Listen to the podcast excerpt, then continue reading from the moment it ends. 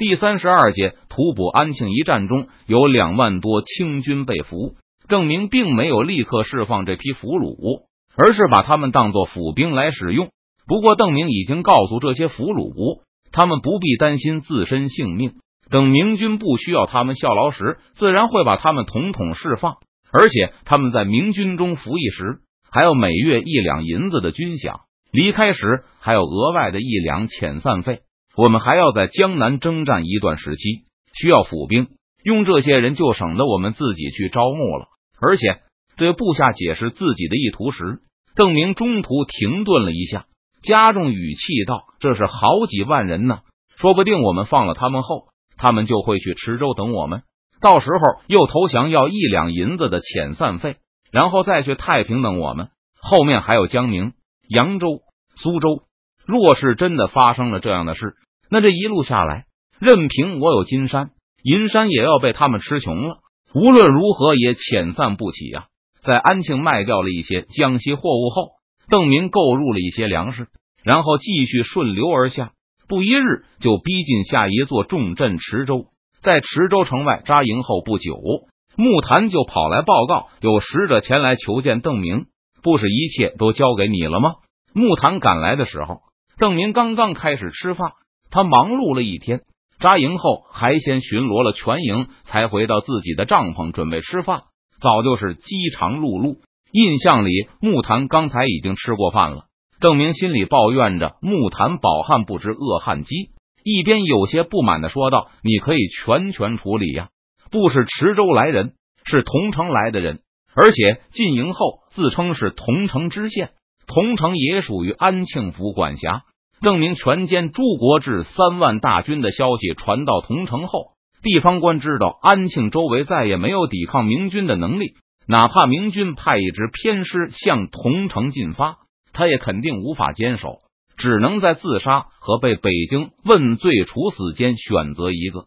从那一天开始，桐城知县就完全失去操纵自己命运的能力，只能无助的待在衙门里等待。这实在是一种令人难以忍受的折磨。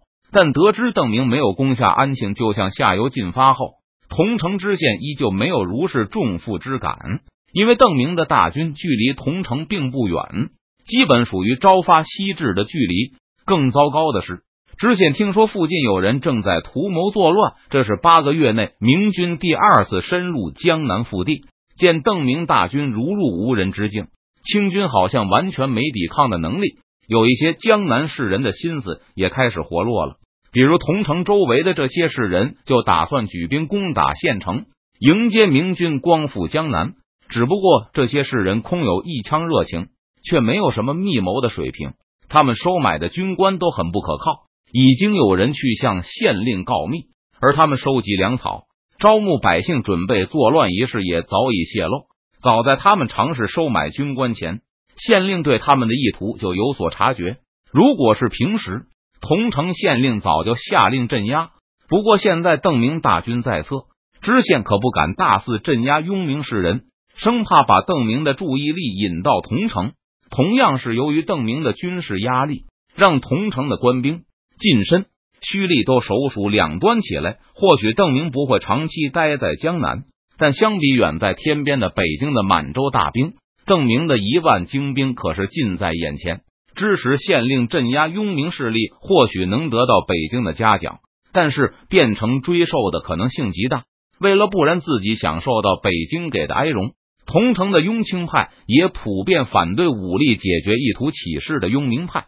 本着以和为贵的思路，知县就把同城意图闹事的雍明派领袖用刀枪请到了他的衙门里。这个士人本以为必死无疑，但见面后却发现知县态度和蔼，言语客气，自称对大明念念不忘，在大清当官也不过是为了混口饭吃而已。大家都是读书人，读书人何苦要为难读书人呢？总而言之，桐城知县盼望这些士人不要闹事，至少不要在他任内闹。没想到县令的这个态度让雍明派领袖产生了误解，以为知县也有反正之心，就开始劝说他加入密谋集团，还表示愿意把集团的第一把交椅拱手相让，大家一起把桐城献给邓明，当做见面礼。遭到知县的断然拒绝后，雍明派领袖气哼哼的走了。临走前说：“再给知县三天考虑时间，若是到时候他还不肯出雍明派领袖的话，他们就要自己起事了。”雍明派领袖离开后，知县感到自己的麻烦更大了。由于态度软弱，导致对方出现了误解，对启事也有了更大的信心。同城发生战争，看起来已经不可避免。最后有一个幕僚灵机一动，指出邓明才是这些麻烦的根源。所谓解铃还须系铃人，就建议东家与邓明取得谅解。形势紧急，桐城知县等不得使者往访传递信息，就亲自赶来邓明营中，表示愿意将同城的仓库尽数送给邓明，只求他不派兵支援同城雍明派。既然是一方知县，那我确实得亲自见一下。邓明无奈的放下筷子，站起身来，跟着木坛走出营外。肚子咕咕叫着，表示着强烈的抗议。刚才吃进第一口饭后，那种饥饿感更是难以遏制。听明白了同城知县的来意后，邓明也认为那些士人举事过早，在明军还无力控制江南的时候，这些士人起事属于没有必要的牺牲。于是，邓明马上唤来任堂，让他带领一千精兵去桐城走一趟，慰问那些准备起事的雍明派士人。并向他们说明，邓明暂时还无力控制江南，要他们继续积蓄力量，耐心潜伏于清廷境内。我可以不进兵桐城，保证你不会落一个失土的罪名。但我的条件就是，同城不能流血，流拥护北京的人的血无所谓，但这些心念大明的士人必须毫发无伤，否则我绝不做事。邓明对知县说道：“既然我不能保证不干涉同城。”那么仓库里的东西我就不白要了。你认识不认识做同城茶油蜜枣生意的人？我打算买一些。此外，我还有一些江西土产，你们若是想要，也可以卖给你们一些，价格公平，绝不强求。为了保证知县不会秋后算账，同时也是为了保证桐城的雍明派不至于做出过激举动，邓明让桐城知县写了一封对邓明的效忠书。任堂会把这份效忠书展示给桐城的雍明派看，然后再带回邓明这里做保证。至于邓明给桐城雍明派的指示，任堂也会带到，那就是长期潜伏，积蓄力量，等待命令。忙碌完这一切后，已经又过去大半个时辰。邓明见天色已晚，就招呼同城知县在明军营中住一夜，明日和任堂的一千精兵一起出发，返回同城。回到自己的营帐中，邓明坐回饭桌前，扒了一大口饭，急不可待的将其咽下去。正要扒第二口时，阴魂不散的木坛又一次出现在他面前，提督统领县令求见。统领，我连池州都还没到，他来干什么？邓明又惊又怒，但不管他如何不满，还是不得不放下饭碗，再次起身跟着木坛走了。统领属于池州府管辖。现在邓明距离府城不远，铜陵也在长江边上，位于池州的下游位置。江南不仅是满清的赋税重地、漕粮供应地，安庆、铜陵等地还有大量的黄铜产出，为北京提供着源源不断的铸币材料。最近几个月漕运为主，所以安庆、池州、铜陵一带产出的黄铜就不在北运，而是储藏在下游的铜陵。准备等漕运结束后再送往北京。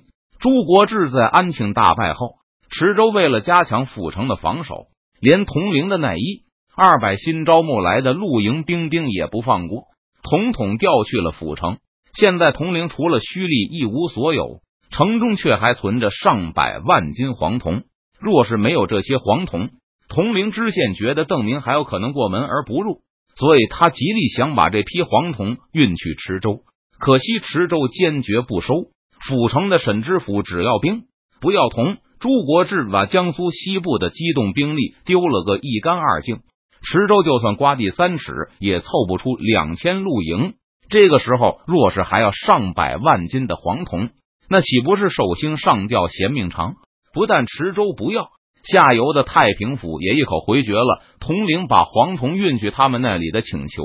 现在这批黄铜就是烫手山芋，谁敢收谁，就等着邓明攻城，然后落一个失土的罪名吗？求告无门！铜陵县令怒从心头起，恶向胆外生，一拍案板，冲着面如土色的木客们吼叫道：“都不要是吧？那好，我也不要。那我就给邓提督一百多万斤的上好铜料。我不信邓提督也不要。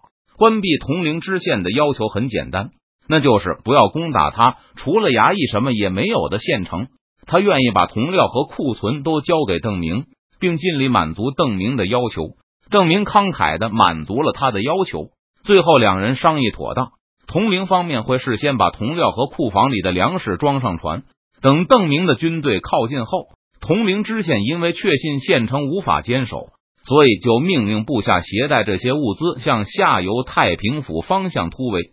结果不幸突围失败，物资都被邓明所缴获。这种交易对邓明来说也没有任何坏处。给这些地方官留一条生路，不但可以建立起交情和友谊，也可以保证他们不会在绝望中焚烧仓库、船只沉江，破坏珍贵的物资。达成了协议后，邓明换来卫兵，让他们带铜陵知县去休息。琢磨了一下后，邓明下令把铜陵知县带去桐城知县的隔壁，让他们互相认识一下，这也是一种互相制约。若是他们将来想反悔，也得掂量掂量后果，不要以为清廷这边没有证明人、知情人。第二次回到营帐中的饭桌前，邓明坐定后喝了一碗水，发出一声心满意足的长叹，就要把桌面上的食物统统消灭。提督刚刚低下头，端起饭碗后，邓明耳边又传来木檀的声音，这让他的身体登时如同石化一般的定住了。现在这声音绝对是邓明最不想听到的。池州知府求见！我的天啊，他们这是要饿死我啊！难道他们不会商量好了一起来吗？邓明重重的搁下了饭碗，怒气冲冲的站起来，第三次跟着木坛去见访客。沈知府来了。见到来人后，邓明才张口寒暄了一句，对面的池州知府就拜倒在地，呜咽着说道：“下官拜见提督，下官心在曹，迎心在汉，实在没心情再看着帮官员表演了。”急着回去吃饭的邓明不耐烦的打断了他：“沈知府不必说了，你的苦衷我都知道了。你的意思是不是，只要我不打你的池州府，你就愿意给我一些好处？如果是这样的话，你赶快把你愿意给我的好处说出来。我今天实在很忙。”正是如此，邓明如此直率，让池州知府也有那么一点点不适应。不过他还是迅速的跟上了邓明的节奏，开始把他的条件一一道出。池州知府虽然尽力搜刮治下的兵力，但最后也只凑出一千多披甲。知府亲自阅兵一番，发现这一千多露营披甲真有有盔甲的不到三分之二。就算有盔甲，也未必参加过几次操练。至于士气，更是一塌糊涂。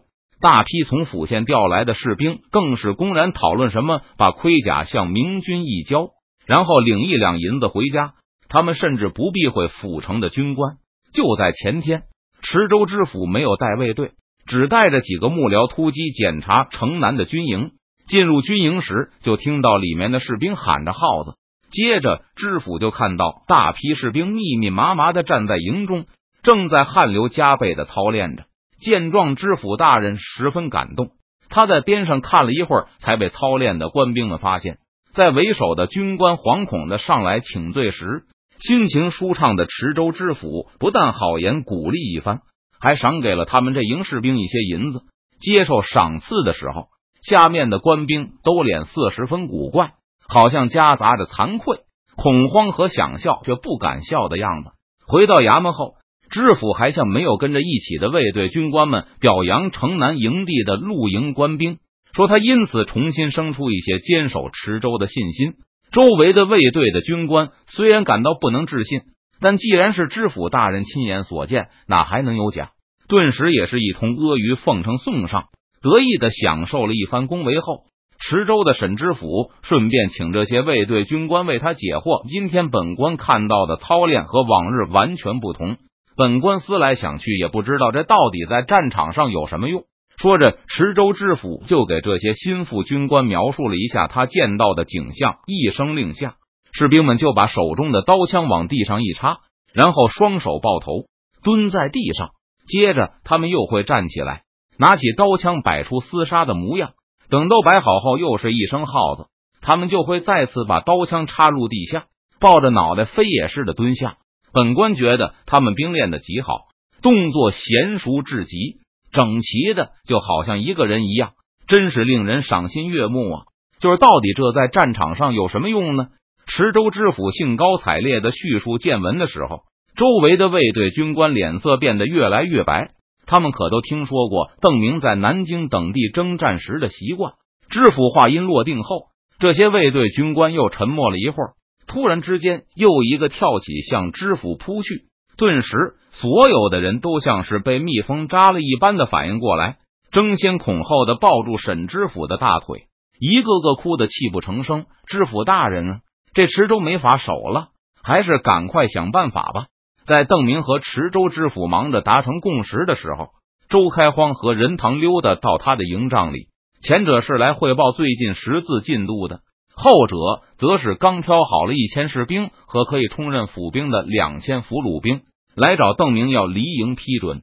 怎么提督剩了这么多饭菜？任堂看着桌子上的食物，有些奇怪的说道：“提督一般不剩饭啊？谁告诉你的？提督剩饭是正常。”现在不剩饭，只是因为在军中罢了。你知道提督一开始怎么被靖国公看出蹊跷的吗？周开荒得意洋洋的给任堂讲起了初遇邓明时的场面。对于邓明没吃干净这件事，也是好一番添油加醋。说着说着，周开荒就拿起碗吃起来。任堂见状愣了一下：“你没吃过晚饭吗？”“吃过了，但是又有点饿了。”周开荒嘴里塞满了食物。含含糊糊的答道：“反正提督也不吃了。”嗯，任堂看着周开荒大吃大喝了一会儿，也动手去拿盛饭的木桶。我好像也有点饿了。你们这两个厮，邓明回到营帐后，看到的是干干净净的木桶和桌边正在用木枝悠闲剔牙闲聊的周开荒和任堂。邓明大发雷霆了一通，这两个家伙才知道长官还饿着肚子呢。周开荒急忙窜出去，叫卫兵再给做。任堂则在边上好言宽慰，搞清为何今天这么晚，邓明还没有吃饭后，任堂马上笑嘻嘻的说道：“恭喜提督，周公吐哺，天下归心。”一边等饭熟，邓明一边饿着肚子和周开荒、任堂讨论他们的工作。看到这两个家伙在报告的时候还不时的打上一，两个饱嗝，邓明恨得暗暗磨牙。或许是看出了邓明的恨意，任堂又给周开荒解释了一遍周公吐哺的典故，说这是吉兆。最后还赞道：“以卑职之见，提督之贤，恐还在周公之上啊！周公是一饭三吐哺，比周公还贤，就是吐四次。”周开荒在边上说道：“四次也好，正好让沈知府他们凑一桌麻将。谢你们吉言，但还是不必了。”邓明连忙摆手。表示自己绝对没有周公贤明，也不想追求这种境界。说话间，邓明总算等来了新做好的晚饭，也好，至少这是热的。邓明一贯凡事都往好处看，闻到饭菜的香气时，他顿时感觉胃口好像饿的要开始发疼了，必须要马上把食物倒下去。提督木坛出现在营帐门口，当他张嘴说话时。任堂和周开荒都看到被冲着帐门坐着的邓明，全身猛地一颤抖，好像受到了最剧烈的惊吓一般。太平府知府带着他属下全部知县前来求见提督。啪！邓明把筷子重重往桌面上一拍，怒道：“他们当我这里是什么地方？两江总督衙门吗？都来凑热闹！我这里是明军军营，我是大明的四川提督，不是他们的两江总督。”轰走，统统给我轰出去！最终，邓明还是无可奈何的站起身来。临行前，他冲着任堂和周开荒说道：“谢谢，谢谢你们两只乌鸦嘴，真心实意的